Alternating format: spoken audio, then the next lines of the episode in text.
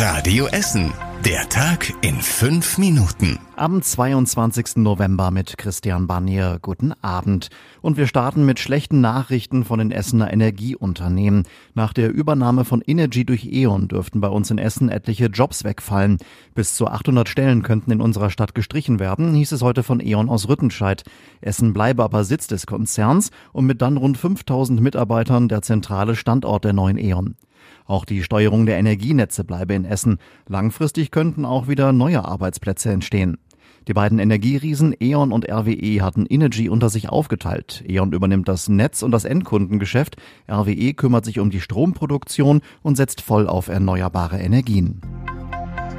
An der Gustav Heinemann Gesamtschule in Schonnebeck hat die Entsorgung der Asbestabfälle begonnen. Seit Dienstag holen täglich bis zu 15 große LKWs mit Anhängern den asbesthaltigen Boden ab und fahren ihn dann zu entsprechenden Deponien.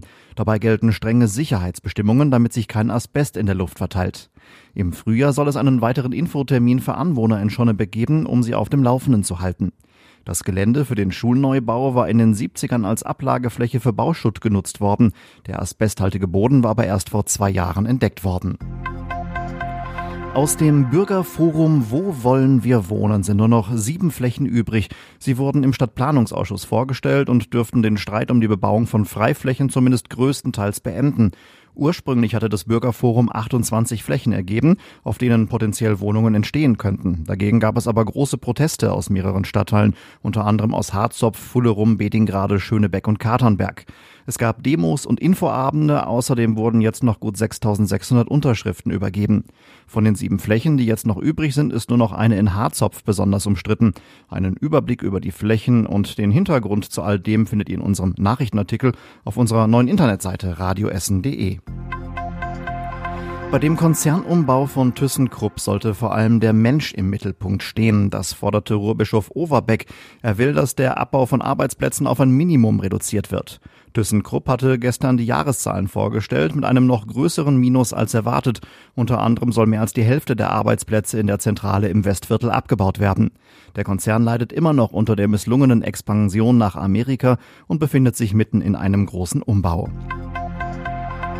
Die Ampelschaltungen auf der alten Essener und auf der Gladbecker Straße werden nicht verändert. Eine Radio Essen-Hörerin hatte vorgeschlagen, die Grünphasen vor allem auf Höhe des alten Essener Bahnhofs zu verlängern, damit es dort weniger Rückstaus gibt. Die Stadt hat das geprüft und abgelehnt. Eine längere Grünphase würde dazu führen, dass der Verkehr an den Kreuzungen und Nebenstraßen schlechter abfließt.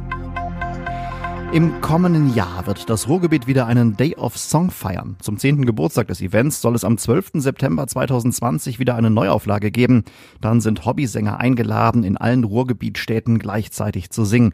Drumherum gibt es viel Programm. Der erste Day of Song fand im Kulturhauptstadtjahr 2010 statt. Neuauflagen gab es dann in 2012, 2014 und 2018. Chöre und Gesangsgruppen können sich ab Anfang nächsten Jahres online anmelden. Und wir schauen noch kurz nach Dellwig an der Wertstraße. Da kämpfen Anwohner für die Trinkhalle Juttis Bütchen an der Gleisschleife. Die Ruhrbahn will die komplette Gleisschleife erneuern. Auch das Gebäude mit dem Kiosk soll dafür abgerissen werden. Kioskbetreiberin Jutta Göhler kann es kaum fassen. Ganz schlecht. Und vielen Kunden auch, die haben schon von mir geweint. Und die E-Fahrer kommen auch hier hin und sagen auch, also dass denen gar nicht passt, dass hier zugemacht wird. Haben auch viele unterschrieben, die sind Unterschriften ansammeln und die kommen alle. Auch mit der Ruhrbahn haben wir gesprochen, die sagt, eine Sanierung des Gebäudes lohne sich nicht. Außerdem gäbe es Beschwerden über betrunkene Kunden an der Bude.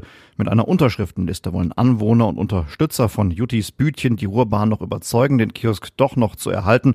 Ob das klappt, ist aber fraglich. Und das war überregional wichtig. CDU-Chefin Kramp-Karrenbauer hat den Machtkampf in ihrer Partei für sich entscheiden können, ja zumindest vorerst. In einer Rede stellte sie auf dem Parteitag in Leipzig die Machtfrage und bot damit auch ganz offen ihren Rückzug an.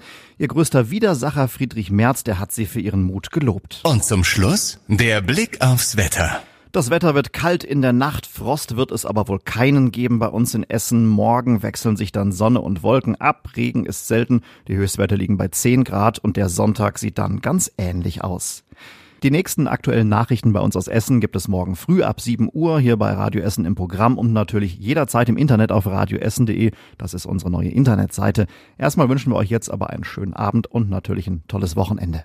Das war der Tag in fünf Minuten. Diesen und alle weiteren Radio Essen Podcasts findet ihr auf radioessen.de und überall da, wo es Podcasts gibt.